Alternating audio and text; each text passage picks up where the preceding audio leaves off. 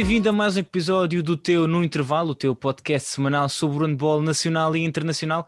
O meu nome é Leonardo Bordões. Mais uma vez temos a nossa comentadora residente, a Maria Ema Bastos. Olá, Ema.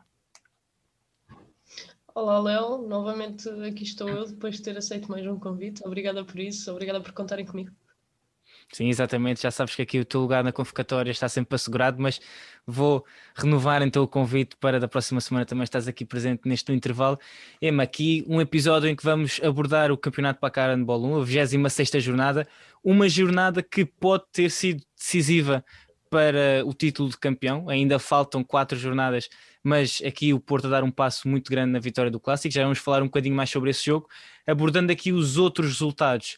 Vimos o Ismael a vencer o Avanca por 29-24, vimos o Póvoa a bater o ABC por 30-29, o Boa Hora a vencer o Gaia por 24-18. É aqui um resultado, um, uma vitória muito importante para o Boa Hora, e dois, um resultado algo, ou seja, não esperaríamos um resultado tão dilatado, digamos assim, à entrada para este jogo. Sim, claramente que o Gaia, depois de, de ter estar a atravessar um muito bom momento, apesar daquele jogo menos conseguido em Avanca, o Gaia estava, estava-se a afirmar e a fugir da linha da, da manutenção, mas que é certo que o Boa conseguiu recebê-los e vencê-los por seis bolas, num jogo que teve poucos golos, conseguiu uma vitória muito importante para fugir da linha d'água e afastar-se da São Joanense.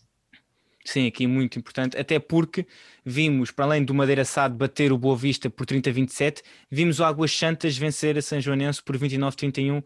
Ema, aqui uma vitória também importante para o Águas Santas, mais um resultado ali uh, próximo, portanto é que também é uma tendência que temos visto no Águas Santas já de algumas semanas para cá, resultados ali muito próximos, mas a verdade é que a equipa consegue e tem conseguido sair sempre com a vitória, o que também é importante não só para as contas do campeonato, mas também que mostra que a equipa consegue aguentar aqueles momentos de pressão no final do jogo. Sim, claramente aqui o Águas Santas conseguiu uh, regressar ao jogo com um parcial de 7-2 na reta final do jogo e, e, conseguiu assim vencer a São Joanense. Poderíamos estar a falar de outro resultado, mas é como tu referiste, o Águas Santas uh, ultimamente tem-nos habituado a estar uh, a lutar pelo jogo ali na reta final e acabar sempre por ser vencedor. Sim, aqui este Águas Santas que também de certeza que olha para a Final Four da Taça de Portugal, onde vai encontrar o Porto. Na outra meia-final vamos ter um derby entre Sporting e Benfica. Depois Benfica que venceu o Vitória por 24-40, o jogo que foi eh, no Pavilhão da Luz, mas seria, segundo aquilo que aparece na, na tabela da, da Federação, o jogo seria em Setúbal mas uh, neste caso disputou-se no Pavilhão da Luz, é o Benfica por 24-40. Ema, e depois o Belenenses, que, tendo em conta a vitória do Águas Santas, também não arredou pé, venceu o Horta por 27-33. Aqui também um triunfo importante fora, e sabemos que nunca é fácil jogar e vencer nos Açores, portanto, aqui também um triunfo importante para os comandados de Luís Monteiro. Sim, o Belenenses a conquistar uma vitória importante nos Açores, tal como tu referiste, não é fácil jogar lá, mas comandados do Restelo conseguiram conquistar uma vitória e não perder um, mais pontos para, para o Águas Santas. Sim, no fundo aqui também não podem perder o comboio, tendo em conta que a equipa do Águas Santas segue em quarto lugar, apesar de tudo e apesar de ter tido alguns jogos mais difíceis, continua a vencer. A diferença é de 4 pontos e numa altura em que faltam 4 jornadas para o fim, aqui todos os pontos, todas as vitórias vão ser muito importantes. Quem também teve uma vitória muito importante, não é, Emma? E aqui o jogo de que todas as equipas, todas as equipas, não, todos os adeptos estavam a olhar, não importa se de que clube eram, eh, adeptos do Porto, Sporting, Benfica, ABC, Águas Santas, Póvoa, Belenense, eu acho que todos os adeptos do handball tinham eh, este jogo marcado no, no, calendário, até porque, tendo em conta a diferença pontual que tínhamos visto, aquilo que tínhamos vindo a falar nas últimas semanas, de que a equipa do Sporting, apesar de vermos um Porto muito forte, a equipa do Sporting vinha logo ali atrás, era apenas uma derrota, portanto estavam muito perto, e a verdade é que aqui era o jogo do tudo ou nada, eu acho que o próprio Sporting encarou este jogo como o jogo do tudo ou nada, aquilo que ouvimos, o professor Rui Silveira também, ele próprio admitiu que era um jogo muito importante, e eu acho que podemos concordar que se calhar não foi sempre um jogo bem jogado. Uh, foi um jogo intenso, eu acho que aí podemos concordar que foi um jogo muito intenso, nem sempre bem jogado, mas foi um jogo com emoção. Eu acho que podemos dizer literalmente até o último segundo, porque foi um jogo em que os, os ataques que não começaram assim tão bem, mas depois começou a aumentar a velocidade, começámos a aumentar de intensidade e depois chegou uma altura em que parecia um jogo de loucos com parada, resposta, trocas de liderança. Sim, acho que, que, definiste muito bem aquilo que foi este jogo entre o Porto e o Sporting e acho que, que dada a importância do jogo podemos mesmo dizer que, que, se tratava de uma final e ambas as equipas encararam este jogo como uma final. Sabíamos que o jogo era muito mais importante para o Sporting do que para o Porto. O Porto havia vencido no pavilhão João Rocha por seis golos e sabia que estava mais confortável, mas no entanto uma vitória do Sporting deixava as contas do campeonato muito mais em aberto do que estão neste momento. Temos que ser realistas e com esta vitória o Porto mete uma mão e meia na taça mas o que é certo é que foi um jogo muito frenético, muito disputado, nem sempre bem, bem jogado, mas acho que quando volto também é isto, é as emoções à flor da pele e jogar muitas vezes com o coração e menos com a cabeça, mas quando foi preciso, acho que, que os jogadores conseguiram, tanto de um lado como do outro, ganhar alguma frieza e voltar a trazer hum, essa frieza para dentro de campo e, e por isso tornou este jogo tão espetacular e tão comentado por tanta gente e nós, antes do jogo, tivemos a oportunidade, eu e tu, de fazer a antevisão para os nossos amigos do Modalidades com Voz, a quem também deixamos aqui um abraço e agradecemos o convite, Emma. E na altura o Tigas perguntou-nos uh, que jogadores é que poderiam uh, ter mais impacto ou podiam ser mais decisivos. Falámos de Skok, falámos de Mitrevski, falámos de Pedro Valdés, falámos de Ruesga, de Rui Silva. Pedro Valdés, eu acho que aí do lado do Sporting um, acho que podemos dizer que foi claramente a grande figura, não há dúvida nenhuma. Houve, uma, houve um momento no início da segunda parte que eu acho que ele já tinha 7 ou 8 golos, se não 9, não me engano. Uh, não tenho a certeza de quantos golos é que ele terminou, mas, mas houve uma altura em que ele já tinha pelo menos 7 ou 8 golos marcados, uh, que era praticamente metade dos golos que o Sporting marcou. E acho que, uh, e quer saber também a tua opinião, foi aquilo que esperávamos, um Sporting que, um, apesar de tudo, defendeu bem, jogou, tentou jogar bastante com a segunda linha, mas que quando precisava lá aparecia Pedro Valtez a dar aquela força no remate exterior e quando era preciso algum remate mais forte e quando era preciso alguém decidir, aparecia Valdez para tentar decidir.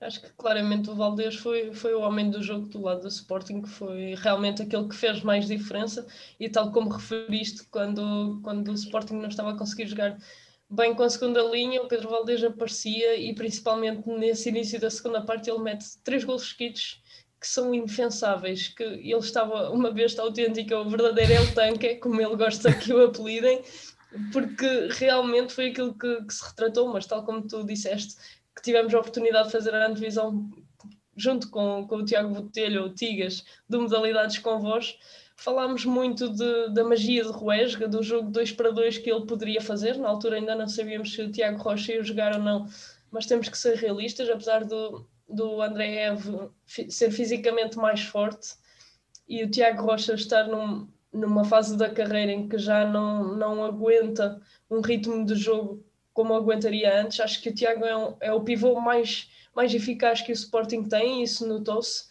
em alguns Sim. momentos e o Ruesga conseguiu, conseguiu bem jogar com ele. Um, e foi esse jogo com a segunda linha, e quando esse jogo com a segunda linha não dava, Pedro Valdez estava, estava mesmo. Acho que fez o melhor jogo da época a nível individual. Se não fez, foi muito perto disso, esteve, esteve mesmo muito bem. Uh, mas eu acho que nesta fase final do jogo, nesta reta final, o que acabou por, por sobressair foi a condição física e, e como é que eu ia dizer? E o tamanho, eu não queria dizer tamanho do plantel, mas a quantidade de opções. A profundidade, a profundidade do, do plantel. Exatamente, a profundidade, a profundidade do, do, plantel. Porque Sim, do lado olhando... do Sporting vimos. Desculpa. Força, força, força. Não, força, força. Tu é que és a convidada, não, tu é que podes falar. Sporting, por exemplo, nos, nos minutos finais, uh, vimos Rui Silva um, a tirar Pedro Valdez, que estava a jogar há 50 e poucos minutos seguidos, sempre um, a atacar e a defender, a colocar Salvador, se calhar numa, numa altura em que o Porto estava a crescer animicamente e o Salvador acabou por não oferecer o perigo que, que era suposto, entrou no momento de pressão, mas e depois Pedro Valdez passado dois ou três minutos voltou, voltou a entrar, mas já, já não estava naquilo que era e se calhar faltou um bocadinho essa gestão ao Sporting para chegar aos momentos finais melhor fisicamente. Isso acabou por não acontecer e também tem muito a ver por causa da falta de soluções e da pouca profundidade do plantel leonino. Sim, e isto aliás foi algo que nós falámos nessa talent visão, que quando olhamos para, uma equipa e para a outra e quando o Tigas nos perguntou qual é que, que jogadores é que achávamos que iriam ser mais decisivos, a, a verdade é que nós achámos que os jogadores podiam ser mais decisivos eram quase todos do lado do Sporting, exatamente por essa escassez de opções. Enquanto que no Porto, por exemplo, uh, podíamos falar de Miguel Martins ou de Rui Silva para, para a posição de central, tanto um como o outro, certeza que iam dar garantias.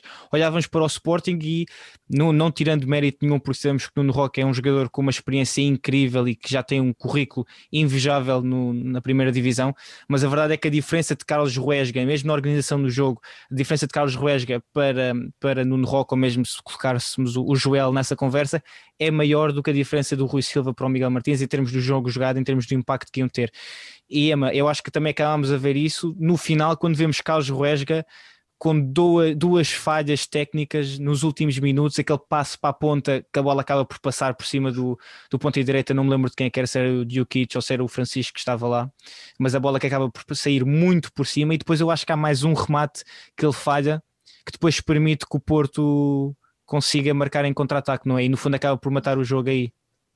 Não sei se. Sim, eu acho que isso tem um bocadinho a ver também com o desgaste e o cansaço. Exato, é isso que eu estou a querer dizer. Não é muito normal nós vermos, nós vermos Ruesga a cometer falhas técnicas e no momento em que o Porto está com, com menos dois jogadores um, a defender e há muito espaço para explorar um para um, que sabemos que Carlos Ruesga é, é uma máquina no um para um, mas que é certo que ele já tinha quase 60 minutos de jogo nas pernas, jogo ofensivo, e eu lembro-me que a bola, a bola, veio, veio da ponta esquerda, sempre a atacar o espaço, e o Carlos Ruesga tinha imenso espaço para explorar um para um em cima do Fábio Magalhães, e ele acaba por.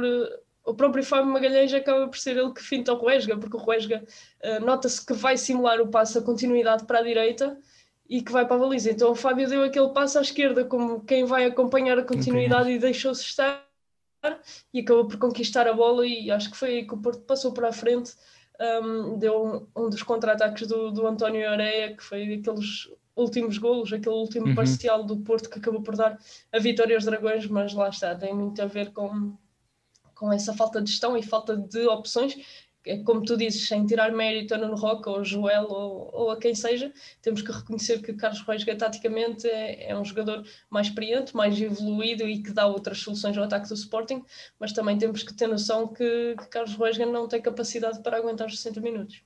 Sim, eu aqui não acho que tenha necessariamente que ver com a gestão do Rui Silva, acho que ele fez o melhor que podia fazer, tem mesmo a ver com a falta de opções que, que o plantel tem quando olhamos para uma equipa para outra. Acho que é claramente isso, falta de opções, não tanto a questão da gestão, porque acho que seria difícil conseguir gerir e foi aquilo que nós temos. Tinha que ser um jogo absolutamente perfeito em todos os capítulos por parte do Sporting e foi durante longos períodos de tempo.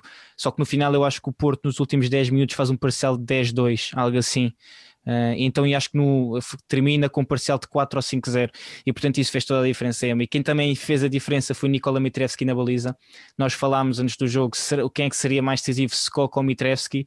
Um, Uh, António Areia foi decisivo, isso não há dúvida nenhuma, 11 golos marcados, foi o melhor marcador da partida, mas Mitrevski fechou a baliza. Eu acho que há uma altura do jogo em que ele tem mais defesas do que golos sofridos, alguma coisa assim no início da primeira parte, uh, e foi realmente, eu diria, um jogador decisivo. Um, porque a quantidade de defesas, não só a quantidade de defesas, mas os momentos em que as fez, acabaram por, no fundo, quase virar o jogo. Eu acho que é mais isso, não, não a quantidade de defesas que o Mitrevski faz, mas quando as faz, e é como tu dizes, ele começou muito bem o jogo e não deixou o Sporting eh, fugir muito no resultado. Na altura, o Porto ainda estava na frente e ele foi sempre segurando e o Sporting nunca conseguiu respirar muito. E depois, naquela reta final da partida, o Mitrevski fechou completamente a baliza e, e foi ele que acabou por fazer mais diferença. Mas eh, deixa-me deixar aqui bem claro para os nossos seguidores que nessa antevisão para as modalidades com voz deram-nos a escolher entre Skok ou Mitrevski, quem seria mais decisivo e eu escolhi o Mitrevski e o Léo escolheu o Skok, por isso vocês já sabem que eu percebo um bocadinho mais disto que ele. Não, mas a questão não é essa, e, e, e, também temos que ver que isto não foi só assim. Depende, sei, e, eu, e a, minha, a, minha, argumentação, eu mantenho a minha argumentação pela escolha do Skok, porque eu acreditava que para o Sporting vencer seria muito mais importante o Skok ser decisivo e assumir um papel transcendente do que propriamente o Mitrevski quando olhamos para defensivamente para a equipa do Porto e para a equipa do Sporting, eu acho que defensivamente o Porto é mais coeso do que a equipa do Sporting, e portanto achava que por aí o Skok ia ter que aparecer muito mais. Enganei-me, enganei-me e também admito aqui que me enganei, porque no fundo o Mitreski acabou por fazer toda a diferença, Emma. Uh, e olhando então aqui agora um bocadinho para o futuro, um Porto que tem 4 pontos de vantagem, uh, um Sporting que entretanto é apanhado pelo, pelo Benfica, ambas as equipas têm, têm 74 pontos, o Porto tem 78 neste momento, faltam 4 jornadas, uh, o Sporting segue na frente do Benfica porque tem a vantagem no confronto direto, Emma, mas vamos ter um Benfica-Porto já este fim de semana no Pavião da Luz, portanto um jogo importantíssimo, mais um jogo muito importante. E depois eh, também vamos ter na, última, na penúltima jornada um Benfica Sporting, um, enquanto que o Porto uh, vai ter jogos em teoria mais fáceis. A equipa do Porto para além de enfrentar o Benfica, depois vai jogar contra o Águas Santas em casa. Sabemos que não é um jogo fácil, mas a equipa do Porto realmente tem-se mostrado muito forte. Depois vão enfrentar o Boa Vista fora, portanto, ali só uma deslocaçãozinha curta também lá na Cidade Invicta, e depois recebem o Gaia. Um, portanto, olhando para os jogos que faltam, uh, vamos começar pelo Porto, depois passamos para o Benfica e Sporting, mas olhando para os jogos que faltam do Porto, um, para além aqui do encontro contra o Benfica em Lisboa e também podemos dizer o jogo contra o Águas Santas, apesar de ser no Dragão Arena, um, o jogo contra o Gaia e contra o Boa Vista, acho que podemos dizer com alguma certeza que são vitórias para o Porto. E portanto se acontecer, se é para acontecer alguma coisa e tanto Benfica como Sporting tentarem ainda chegar ao título, terá que ser obrigatoriamente já neste jogo contra o Benfica e esperarem que o Águas Santas consiga fazer a surpresa e vencer o Porto no Dragão Arena. Sim, tens toda a razão para que, para tanto Sporting como Benfica tenham hipótese de, de, continuar a sonhar, é preciso o Porto escorregar já este fim de semana e, tal como tu dizes, esperar que o Águas Santas consiga ir ao Dragão Arena uh, roubar pontos ao Porto, que sabemos que é uma tarefa muito difícil.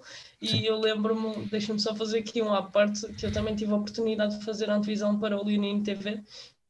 Agradeço já o convite, que tive a oportunidade de, de estar como convidada e com como outro convidado tínhamos o Bosco e eu tinha, quando me perguntaram, eu disse que se o Porto vencesse, uh, estava com uma mão na taça, faltava colocar a outra e o Bosco disse que discordava de mim, que achava que o, que o Porto já tinha as duas mãos, só faltava pousar um dedo.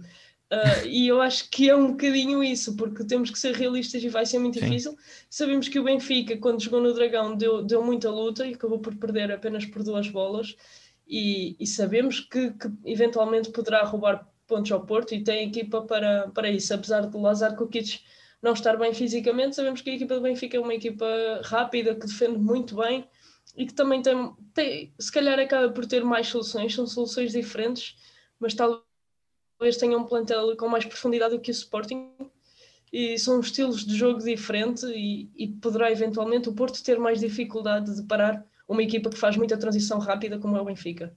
Um, mas temos que ser realistas, eu acho que, que o Porto está muito perto, acho não, tenho a certeza, está muito Sim. perto de, de, ser campeão, mas que é certo é que eu acho que a luta estará aqui no segundo lugar entre Sporting e Benfica por uma passagem já à segunda fase da, da European League. Eu acho que quem ficar em segundo passa à primeira fase de qualificação para a fase de grupos. Uh, não precisa de a jogar, passa diretamente para a segunda fase e acho que isso é uma vantagem, é uma vantagem que Leões ou Águias uh, querem ter. Sim, claramente. Olhamos aqui para, para o, o, resto do calendário, tanto Benfica como Sporting. Ema, o Benfica que então vai jogar contra o Porto. Na próxima jornada, o Sporting recebe o Sporting da Horta. Depois vamos ter o Sporting a jogar contra o Belenenses no pavilhão João Rocha e o Benfica vai jogar contra o Sporting da Horta. Um, depois, na 29 jornada, vamos ter o Derby Benfica Sporting. É este aqui que será então um jogo absolutamente decisivo porque é, é absolutamente decisivo também depende muito daquilo que se passarem nos outros jogos, não é? Depende muito daquilo que se vai passar neste Benfica Porto e depois na última jornada então vamos ter o Sporting a receber o Águas Santas, aqui também um jogo difícil e o Belenenses a receber o Benfica, portanto Emma foi aquilo, é aquilo que nós temos andado a dizer já há, há várias semanas. Um, eu diria que da tabela, da, de, da metade da tabela para cima, vamos ter emoção até ao fim, porque estes jogos aqui, então, Sporting Águas Santas e Belenenses Benfica, podem ser decisivos para as contas finais de quem é que termina nesse quarto lugar, apesar do Águas Santas ter a vantagem, e mesmo depois quando iremos para a metade inferior ainda vamos ter aqui muitos jogos, para além da equipa do Boa Vista que uh, já, não, não quero dizer assegurou, mas que já sabe que uh, vai descer de divisão. Um, olhamos para, para o resto e portanto ainda podemos ter ali muita incerteza nesses últimos, nesses últimos lugares, ou seja, vão ser quatro jornadas um, de emoção e, com, e, e, é difícil fazer qualquer tipo de previsão. Sim, é, acaba por ser muito difícil fazer qualquer tipo de divisão, tirando o Boa Vista, como, como já referiste. Um, sabemos que aquela luta vai ser tanto em cima como em baixo vai, vai ter muita emoção e tudo vai depender de todos os jogos e não só dos jogos das próprias equipas. Acho que a São Joanense vai estar a ver os jogos de, de Boa Hora, o Benfica vai estar a ver os jogos do Sporting com Águas Santas os Dublinenses, porque realmente ainda há aqui muita coisa em jogo, com poucas jornadas para terminar e por isso vai haver muita emoção nestas últimas quatro jornadas. Exatamente, vamos ter muita emoção, já para não falar que depois do final do campeonato ainda vamos ter mais a Final Four da Taça de Portugal, da Lidl, taça, da Lidl Final Four Taça de Portugal, acho que assim é que é, não é agora com o novo patrocínio, é, me ajuda-me? Lidl Final Four, não é? Lidl Final Four da Taça de Portugal. Uh, ainda estou aqui a ver porque não me sou muito bem. Tenho que arranjar uma Lidl Final Four. é novo. É novo, exato, ainda não, ainda não flui muito bem. Mas portanto Ainda vamos ter então aqui muitos jogos e jogos muito importantes com tudo em jogo. Ema, quem também uh, já começou a vencer troféus uh, foram as competições europeias. Este fim de semana tivemos duas competições europeias que já terminaram: a European League feminina, que terminou com a vitória do Nantes uh, Atlantique, e também tivemos o Rincon Fertilidade Málaga, que venceu a European Cup feminina. Portanto, no fundo, aqui o Málaga que vence esta European Cup, que é no fundo, a terceira divisão europeia, podemos dizer assim, e o Nantes que venceu esta segunda divisão europeia, que é a nova European League. Um, nós acompanhámos, fizemos aqui os, os, os rescaldos e tentámos acompanhar as, as, estas fases finais da competição na, na 7 metros. Esperemos que, se estás interessado então no handball feminino, tenhas dado uma olha dela, depois diz-nos aquilo que também tens achado. E Emma, vamos já começar este fim de semana, agora na, na acho que é dia 12, com a Liga dos Campeões que vai regressar, não é? Sim, já tenho saudades, não sei se notaste neste sim. e portanto já vamos ter aí o teu Nantes, vamos ter Barcelona, vamos ter PSG, vamos ter Kiel, portanto, olhando então para estes quartos de final da Liga dos Campeões, o que é que achas que nós podemos esperar? Não te vou pedir já para fazer as tuas previsões, mas se não, sim, se calhar vou pedir já para fazer as tuas previsões, portanto podes avançar já com as tuas previsões, olhando para estes quartos de final, uh, para a primeira mão, não te vou dizer já para falar quem é que vai passar, porque já sabemos que isto depois pode tudo mudar, mas olhando para a primeira mão, quem é que tu achas que, que vai vencer? Sim. Bem, temos um, um Meshkov-Barcelona, que acho que isso, um, apesar de o Meshkov ter chegado aos oitavos final e tem uma equipa muito, muito interessante, joga um bom handball e é uma equipa que já está habituada a estar na Liga dos Campeões, sabemos que o Barça é um crónico favorito a vencer o troféu e por isso acho que não, não haverão grandes surpresas nem nesta primeira mão em que o Barça joga fora, nem, nem em casa. Portanto, acho que aqui eu posso já dizer que, que o Barça vai avançar para, para os quartos. Um, quanto à equipa, ao jogo Kill PSG, acho que poderá ser uh, muito interessante. Sabemos que o PSG, apesar de, de ter um investimento ginórmico, nunca venceu a prova europeia e está ano após ano à procura, à procura de o conseguir, de conseguir vencer a Liga dos Campeões, um, mas tem um adversário muito complicado pela frente, o atual campeão europeu, uh, o Kiel, os alemães do Kiel, que jogam a primeira mão em casa, e acho que vai ser muito difícil para os franceses irem lá vencer, mas sabemos que, que é bem possível e acho que este jogo na Alemanha poderá ser muito interessante e se o PSG conseguir fazer um bom resultado jogando a segunda mão em casa, poderá ter alguma vantagem. Acho que vamos ter muito espetáculo aí. Depois seguimos no dia 13 para a Dinamarca, para o, o Alborg Flensburg, e deveríamos aqui estar a viajar para Portugal, para o Porto Flensburg. Uh, só um à parte, mas, mas acho que, que o Flensburg é favorito pela campanha que tem feito, principalmente na Liga dos Campeões, acho que este ano estão ainda mais fortes que aquilo que nos tem habituado e sabemos que o handball não é um handball muito forte e os dinamarqueses acho que, que têm que estar melhores do que estiveram em alguns momentos para conseguir vencer os alemães. que, que, jogam este primeiro jogo na Dinamarca. Uh, quanto ao Nantes Vesper, eu acho que não vale a pena dizer muito. Não, eu acho que no fundo já está já tá não, dito, por acaso, é que... digo-te já. Não, agora deixa-me não, deixa-me dizer, eu gosto muito é assim, do Nantes. Eu sei que tu, espera, tu esperas sabe, que o Nantes ganhe. sabe, devia saber da minha paixão. Tu esperas que o Nantes não, ganhe. Espera, mas tu queres que o Nantes ganhe, mas realisticamente achas que se calhar vai ser mais difícil do que. Não. Eu gosto não? muito do Nantes. Então, ponto. Sim. Okay. O Vesper para mim é provavelmente a segunda equipa europeia. Eu tiro aqui o Barcelona destas contas porque eu acho que o Barcelona tem um handball que, que apaixona toda a gente que o vê. Um, mas se eu tirar o Barcelona da Europa, acho que se tivesse de escolher duas equipas com quem eu mais me identifico, ou quem mais gosto, talvez fosse o Nantes e o Vesperam. Por isso eu acho que este jogo é um bocadinho especial. E sabemos que o Vesperam tem um plantel, se não é o melhor neste momento na Europa, está muito perto disso. Está, tem, tem excelentes estrelas.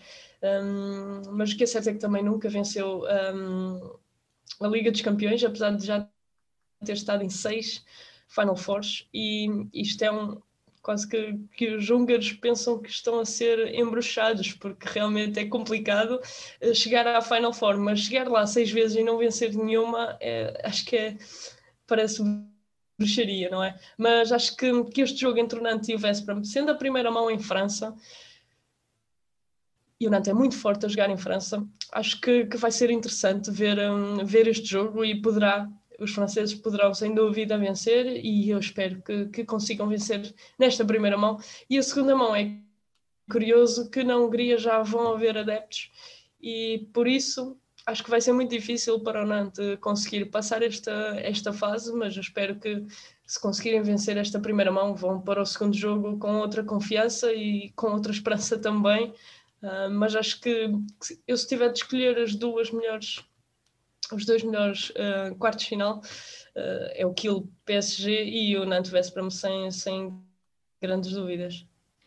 No fundo disseste que não, mas a verdade é que foi aquilo que eu disse, que esperas que o Nantes ganhe, mas sabes que vai ser difícil, porque o Vesperam, apesar de, e nós na altura, quando foi a Final Four, em dezembro da Liga dos Campeões, também lá na altura falámos sobre este plantel que o Vesperam tem, a quantidade de opções que tem. Na verdade, no final chegou o Kill à frente e acabou por vencer. Kill que não, ainda não se sabe se Sander Sagossa vai jogar ou não. Acho que ele não jogou nos últimos dois jogos do Kill. Uh, e pelo menos foi aquilo que eu tenho visto no Twitter. Fala-se muito: será que Sandra Sagossa não vai jogar agora contra o PSG ou não? Um, portanto, tal como a Emma disse, é assim, aquilo que vamos ter vai ser handball de muita qualidade nestes quartos de final da Liga dos Campeões. Podes acompanhar tudo o que se vai passar no site a 7 metros ou nas nossas redes sociais. Vamos ter também a final, a primeira mão da final agora da European Cup, esta terceira divisão europeia entre o AEK de Atenas, da Grécia, e a equipa do Estados da Suécia, se eu não me engano, acho que é assim que se diz, Estados, deve ser. Só se tivermos aqui alguém que viva na Suécia, algum sueco a ouvir-nos, então depois nos diga ou me diga se estou a dizer bem ou não. E no final ainda do mês de maio, depois vamos ter a Final Four da European League, que vai ser um, no, na, em casa do Rhein-Neckar Leuven, portanto ainda vamos ter aqui muito handball, agora estamos a entrar na fase de todas as decisões neste final de época e vamos ter muita emoção, vamos ter muito handball e handball de qualidade, que no fundo é isso que nós também mais queremos e sabes que podes acompanhar tudo, seja lá fora, na Europa, seja também aqui dentro de Portugal, no site a 7 metros, em www.7metros.com.pt ou nas nossas redes sociais, no Twitter, no Instagram, no Facebook, no TikTok, no YouTube, no Spotify, no Apple Podcasts, no Google Podcasts. Diz-nos também, Emma, eu já passo a palavra para ti, mas quero saber mesmo a opinião das pessoas, é algo que nós temos andado a fazer agora no nosso Twitter, não é que tem sido o acompanhamento dos jogos um, no Twitter com as principais incidências. Diz-nos se tens gostado de ver isso ou não, se é algo que queiras ver mais em mais jogos, nós vamos ter isso em consideração, vamos tentar fazer isso o máximo de vezes possível para te levar esses jogos, se não os conseguires ver na televisão em direto. Emma, podes deixar então aí a tua mensagenzinha. É exatamente isso, façam o que o Léo manda, o que o Léo pede, porque é bom para nós sabermos aquilo que vocês gostam para que que possamos fazer ainda mais do que vocês gostam e menos daquilo que vocês menos gostam, porque eu tenho a certeza que não há nada que vocês não gostem de todo. Um, e retirando isso, quero pedir desculpa porque eu, na semana passada, disse que até o final da semana ia sair a novidade e a novidade não saiu. Mas eu espero que quando me estão a ouvir, se não saiu, fiquem muito atentos porque está mesmo aí à espreita a nova estampa da 7 metros. E pronto, é só para eu pedir desculpa porque eu disse que ia sair no final da semana e não saiu. E às vezes eu também erro. Um, e é só isso, continuem-nos a seguir, a dar uh, o nosso apoio e um, para a semana cá estarei de novo. Exatamente, é, vão, vão então sair essas estampas novas, essa surpresa que a Emma falou. Não sei se nos estiveres a acompanhar no YouTube, então vais rever que tanto eu como a Emma estamos agora com as sweats da 7 metros, que tu também podes comprar na nossa loja, que está disponível no site em www.7metros.com mais uma, .pt mais uma vez. Portanto, relembrar mais isso, agradecer todo o apoio que nos têm dado e relembrar que nós vamos continuar aqui semana após semana, dia após dia, a levar tudo aquilo que se passa no mundo do handball, seja lá fora, seja cá em Portugal. E agora é que tu vais ter mesmo que estar atento porque estamos a entrar na fase das decisões. Todos os dias vamos ter mais informação, vamos ter jogos mais interessantes e, portanto, se queres saber tudo o que se passa, então tens que estar mesmo atento. Portanto, vai nos seguindo nas redes sociais. Este foi mais um episódio do No Intervalo comigo, Leonardo Bordonhos, com a Maria Ema Bastos. Não percas o próximo episódio porque nós também não. Até à próxima.